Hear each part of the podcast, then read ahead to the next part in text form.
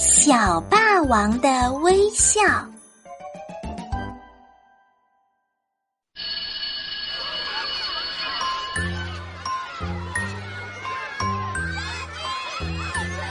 小霸王其霸无穷呀！无论是在班级里，还是在自己住的小区里，伙伴们一遇见熊小强，都会吼上这么一句。熊小强啊，倒挺乐意，得意的吹着口哨，两只手插着口袋，走路一扭一扭的，颇有点什么都不放在眼里的霸气。这天，伙伴们在院子里踢足球，熊小强嚷嚷着也要参加。熊小强总是丢球，和你们踢球真费劲。王小不高兴地说：“是你自己踢的不好。”就是，你怎么怪别人？在一边当啦啦队的张娜娜打抱不平：“哼！”熊小强一把将张娜娜推到一边，张娜娜坐到了地上。欺负女同学算什么本事？夏天找熊小强理论，你还是男子汉吗？王小也很生气。什么男子汉，还女子汉呢？我是小霸王。熊小强一扭一扭的跑开了。伙伴们望着这个不讲理的身影，无奈的摇了摇头。晚上做完作业，熊小强感觉有点困，便钻进被窝准备睡觉。这帮没见识的，谁说我不是男子汉？突然，熊小强发现桌子上有个身影，一晃，是。熊小强有点紧张，也难怪人家说你不是男子汉。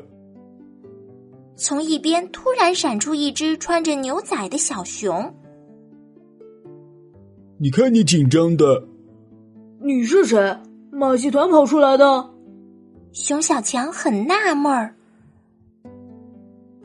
嘿嘿，我是你的主人哦。小熊笑着说。熊小强这才发现自己写字台上的那个小熊玩具不见了。你还会变身？可不。小熊说：“咱们玩个游戏怎么样？”玩游戏？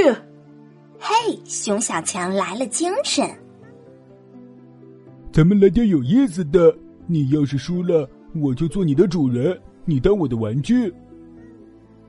嗯，我怎么能变成玩具？熊小强呵呵一乐。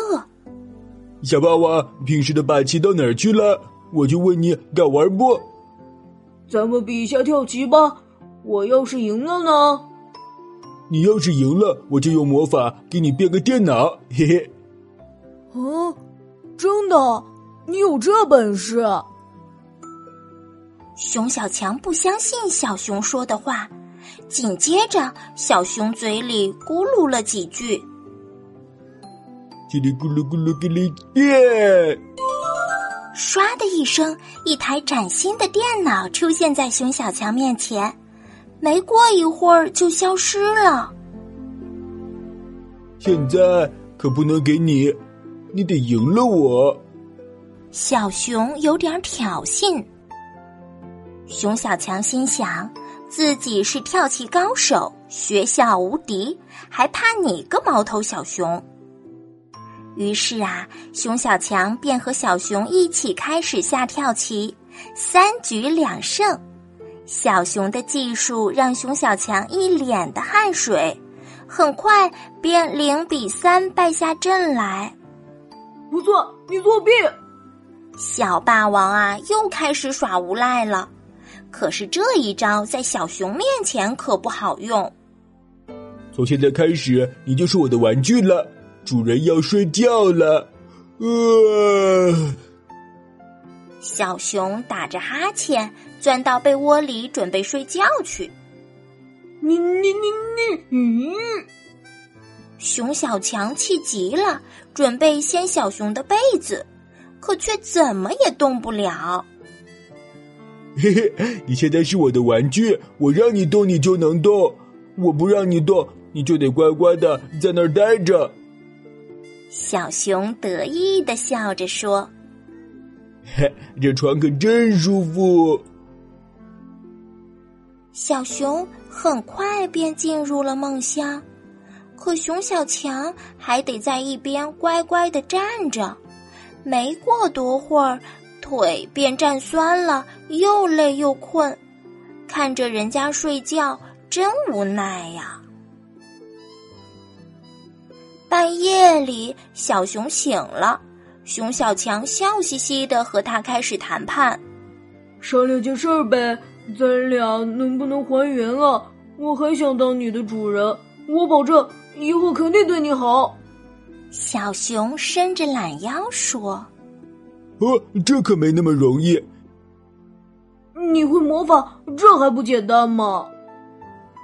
熊小强着急了，因为你太霸道了，所以还原魔法想在你身上实现很难。你的霸气太强大。那有没有什么好办法？那倒是有，你去找伙伴们，让他们每个人给你一个微笑，你把这些微笑收集给我就可以了。微笑怎么收集？开玩笑。我等会变小，你把我装到口袋里，我就可以把这些微笑转化成能量，便可以化解你的霸气。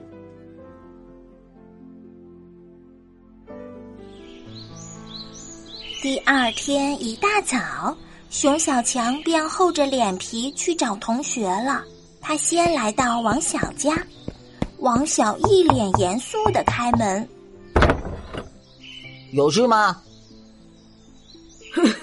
没啥大事，你怎么不笑一个？”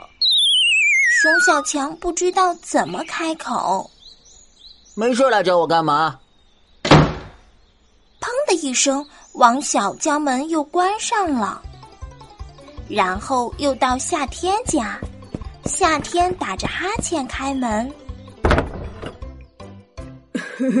清晨应当开心点，笑一个呗。熊小强笑嘻嘻的说：“看到你，我气都气不过来呢。”夏天说。就这样转了一个早上，一个微笑也没得到。微笑就这么难吗？熊小强很纳闷儿。你应当问你自己：想要消除自己的霸气，就要从自己做起哦。小熊笑着说：“嘿嘿，别再当小霸王了，我想很快你就会得到笑容。”